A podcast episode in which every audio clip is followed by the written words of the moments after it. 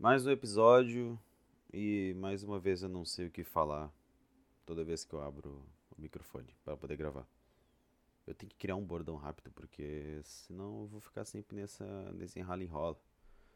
Mas sejam bem-vindos ao terceiro episódio do podcast do que adianta.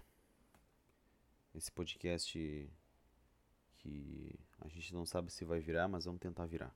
É, eu acho que eu já tenho um bordão, acho que é esse aqui. Que na verdade eu não posso ficar teorizando que isso aqui vai virar da noite pro dia. Ele é um trabalho contínuo, como eu sempre falo. Né? Mas eu acho que a vontade de, de ser notado é tão grande que a gente acaba se iludindo com isso. Mas não vamos deixar subir para a cabeça. É passos curtos e aos poucos a gente vai conquistando nosso espaço. Não é verdade?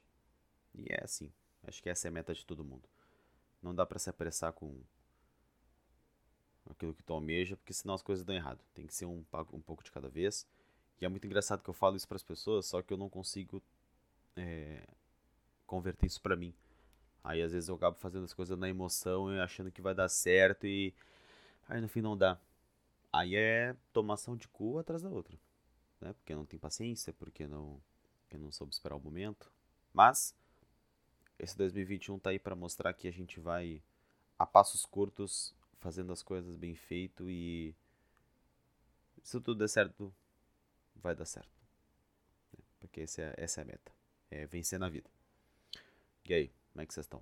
Tudo certinho? Tudo na boa? Hoje é quinta-feira. Hoje. Hoje é o dia que. A gente teve a, há uns dois dias atrás a incrível revelação dos participantes do Big Brother Brasil. E vocês já sabem o que eu vou falar, né? Sim, ele está entre nós. Ele está na casa mais vigiada do Brasil. Nego Di. O Nego Di, ele. Eu acho que ele é o cara certo para estar tá dentro do Big Brother. Porque o cara ele tem um feeling tão rápido para as coisas que eu não. Eu não. Eu acho que ele. Ele tem Ele entra como um grande favorito. A, a, gente, a gente que conhece o Nego Di, a gente sabe a pessoa que ele é. Ele é o cara que. Ele brinca com tudo, mas se posiciona com tudo, entendeu? Então não tem como não gostar dele. Claro, tem pessoas que não gostam dele, tem pessoas que acham ele forçado, tem pessoas que, que acham absurdo o que ele fala. Mas é que a gente tá tão acostumado com os absurdos que ele fala. Não é sempre que ele solta uns absurdos, sabe? É... Mas a gente releva porque sabe a pessoa que ele é. A pessoa que ele se mostra, ele sempre mostra. Ele mostra, ele mostra a pessoa comediante. Ele mostra o Nego Di e ele mostra o Dilson, porque o nome dele é Dilson. Né? Se fosse Dilson seria mais bacana, mas é Dilson. Mas isso não importa. Ele mostra dos dois lados, então não tem como a gente achar ruim a presença dele do Big Brother.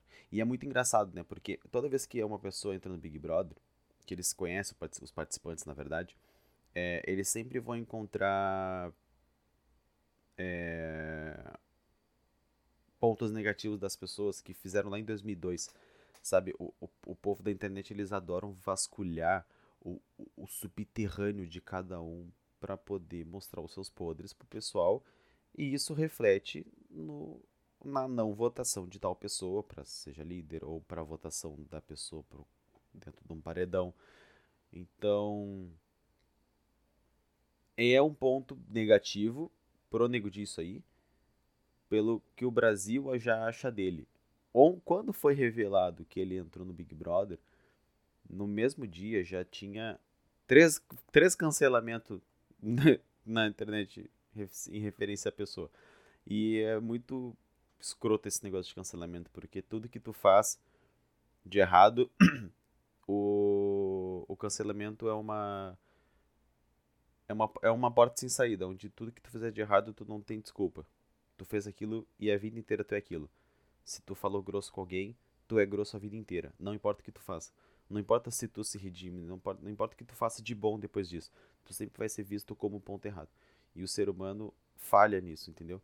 Se, to, se, se nós pregamos o perdão de anos já, que acho que o perdão ela é uma coisa que ela deve ser feita, entendeu? Na, quando tu acha que é, a, é quando é válido, quando é válido aceitar o perdão ou perdoar alguém, então, pedir perdão para alguém no caso, entendeu? Aí vai da pessoa querer aceitar ou não, mas parece que o cancelamento ele te tira essa oportunidade de, de receber o perdão dos outros pelos teus erros, sabe? E, e isso está acontecendo muito agora, porque vasculham a vida das pessoas que, principalmente do Nego Di, que estão colocando ele na cruz e apedrejando por causa de A, B ou C, entendeu? Mas isso é uma coisa que vai acontecer, sempre vai acontecer. Que nem aquela. Agora tem aquela, aquela VTube lá que entrou também. Aquela mina é a, é a pessoa que, que cuspiu na boca de um gato. Tava rolando há uns anos atrás, entendeu? Mas ela já deve ter feito outras coisas boas, entendeu? Eu não vou ser o cara que vai ficar pregando as pessoas no, na cruzinada, porque eu não sou essa pessoa. Mas é só pra te ver o, o, são, os, são os pequenos pontos que as pessoas pegam para poder julgá-las, entendeu? Mas ninguém sabe o que acontece por fora dos panos, entendeu? Por, por, o interior da pessoa, ninguém sabe o que se passa, ninguém quer saber, nada importa, só importa os erros. Aí é muito fácil tu apontar os erros dos outros, mas tu não aponta para si mesmo, entendeu? Isso é o que mais acontece na internet. Por isso que eu falo que o cancelamento é a pior coisa do mundo. E, e quem comete o cancelamento nunca vai ser cancelada, porque vai ter pessoas ao seu círculo que, que vai que vai te que, que vai te isentar dos, dos teus erros, entendeu? As pessoas que praticam a cultura do cancelamento vivem dentro de uma bolha, e essa bolha tem tipo todas aquelas pessoas compactuam com as ideias umas das outras, elas estão ali para atacar um alvo. E se uma pessoa dentro da bolha fizer alguma coisa de errado, ela não vai ter isenção de tudo. Entendeu? É mais ou menos isso que eu quero falar. Então, eu espero que o Nego de entre lá, faz a pessoa que seja a pessoa que é, que ele já se mostrou que é, entendeu? Uma pessoa que se posiciona contra os erros, entendeu? Tem seus princípios, tem seus contras, né? Não vou dizer que ele não tem.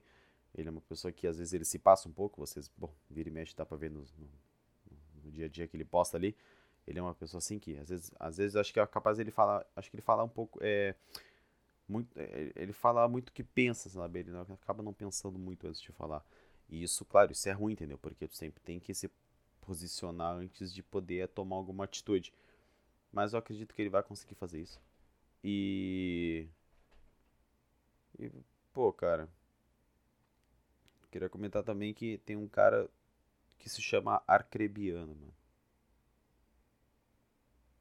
Esse é o, esse é meu comentário. Nome do cara é Arcrebiano.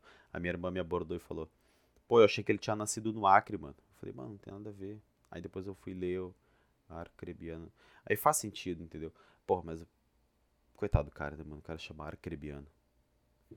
Ah, mas quem é que não tem um amigo com um nome estranho, né, cara? Então Arcrebiano tá, tá, tá de boa. Aí entrou o Projota também dentro do. Dentro do, do Big Brother. O Big Brother tá virando uma fazenda. Tá virando uma fazenda. Aos poucos tá virando uma fazenda. Eu, eu acredito que daqui uns anos o Big Brother vai ter só famosos, entendeu? Porque eu acho que as pessoas não querem ver o anonimato se pegando no pau, querem ver as pessoas que, que, que são mais famosas, entendeu? Por isso que a Fazenda, ela é. Eu, acredito, eu acho que a Fazenda. Vocês podem até me. me, me você pode até me, me apontar o erro aí, mas eu acho que a Fazenda é mais vista do que o Big Brother. Ou não porque a mídia da Globo é maior que a Record. Mas é que eu acho que pelas tretas, entendeu? Porque, tipo assim, os famosos ali dentro da fazenda já se conhecem, já deve ter se visto, sabe? Uma, como é que é a vida umas das outras. E, e é muito brabo, porque como eles têm esse contato diariamente, por conta da, da fama, se eles brigam lá dentro, lá fora depois, reflete para eles não, não obterem uma amizade. Mas eles sempre ficam com aquele papo, não, que fica lá dentro da casa, ficou dentro da casa. Ah, mas não é isso, cara. Às vezes uma coisa te ataca tão profundo que tu não consegue relevar, entendeu? Tu leva pra vida. A, a, a pessoa tem rancor, entendeu? Tem, sei lá, comida no ódio, vai saber, entendeu? E o Big Brother não, Big Brother, a amizade, né? Fora depois do, do, da casa, mas eu não acho que todos mantêm uma amizade por causa que as coisas refletem quando tu fala ali, entendeu? Ainda mais quando tu não conhece uma pessoa, entendeu? Tu vai julgar uma pessoa que tu mal conhece, tá, tipo, tá uma semana dentro da casa, tu já tá julgando ela por uma coisa, entendeu? Então acho que a briga no anonimato ela não reflete tanto quanto os famosos brigarem. E eu acho que é isso que o, que o pessoal do Big Brother quer, a produção quer, entendeu? Quer colocar famosos que briguem entre si e. E sei lá, depois, depois é. Depois é matéria atrás de matéria do, do dos, do, dos repórteres aqui fora, porque eles ficam de ataquezinho uns dos outros. E é isso, cara. É pra isso que serve o Big Brother. É, acho que é isso. Eu deixei 10 minutos para falar de Big Brother, uma coisa que eu nunca assisti. Na verdade, eu assisti no passado só, porque tava, tava da hora. Aí eu acabei torcendo pro Babu e ele não ganhou. Mas era uma coisa meio óbvia. E é isso. Vim só contar um pouco do, do relato desse desse reality show que semana que vem. Eu acho que é semana que vem que vai estar aqui de volta. Pra contaminar a internet com guerrinha de de, de fã-clube e, e apontar o erro dos outros que aconteceu em 1900 e lá vai bolinha. Certo? Então é isso. Esse é o podcast do Que Adianta. Muito obrigado a você que ouviu até aqui. Até mais.